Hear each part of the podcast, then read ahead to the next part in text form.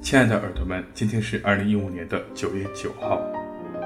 你尝试让自己成为一个问候的高手吗？在他人向自己问候之前，主动先去打招呼。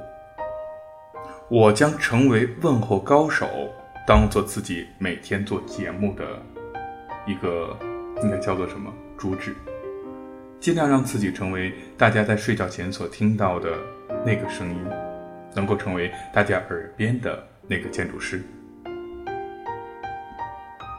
无论是你住在你家附近的人，还是职场上的同事，亦或是称不上朋友的熟人，我们和这些人可能真的没有办法深入的交流，但是去了解对方和让对方了解这两件事情也十分的困难。但是简单的一声问候，想必谁都能够做到，虽然只有几秒钟。